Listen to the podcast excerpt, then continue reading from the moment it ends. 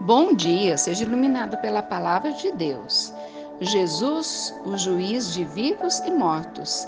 Atos 10, 42. E nos mandou pregar ao povo e testificar que ele, Jesus, é quem foi constituído por Deus o juiz de vivos e mortos. O mundo caminha para as barras do tribunal de Deus. Aqueles que zombam do pecado, tapam os ouvidos à voz de Deus e escarnecem da virtude, estão enchendo a taça da ira de Deus. Aquilo que os homens semeiam na sua insensatez, hão de colher naquele grande dia do juízo. Ninguém escapará desse tribunal. Grandes e pequenos, ricos e pobres, religiosos e ateus, terão de comparecer para prestar contas de sua vida. Naquele dia, os homens estarão desesperados, rogando aos montes para caírem sobre eles. Estarão com medo não da morte, mas da ira do reto juiz. O Pai confiou todo o julgamento a Jesus. Aquele que hoje é o advogado, amanhã será o juiz de vivos e mortos. Naquele grande dia do juízo, da consumação de todas as coisas, Jesus se assentará no trono para julgar as nações. Os mortos ouvirão sua voz e sairão dos túmulos, uns para a ressurreição da vida e outros para a ressurreição do juízo. Naquele dia o joio será separado do trigo.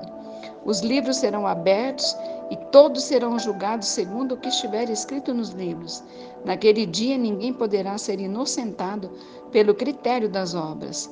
Só aqueles que creram em Cristo e cujos nomes estão escritos no livro da vida serão salvos e entrarão no gozo do Senhor para des desfrutarem das venturas celestiais.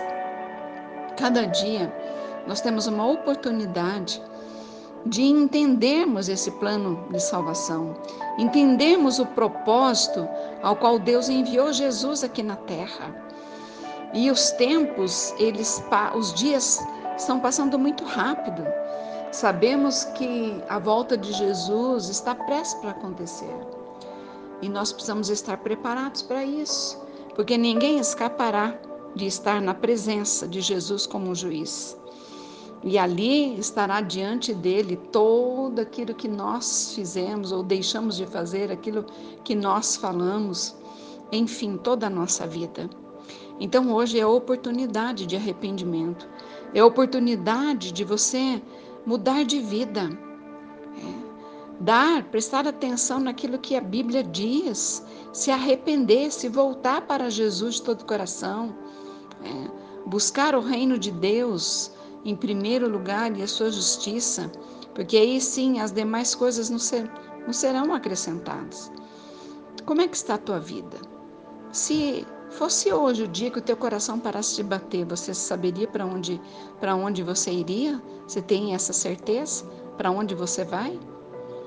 A Bíblia nos dá essa certeza, porque aqueles que estão em Cristo Jesus, aqueles que o reconhecem como Senhor e Salvador, aqueles que creem que ele veio aqui, que ele morreu, foi à cruz, morreu e ressuscitou o terceiro dia, esses serão salvos.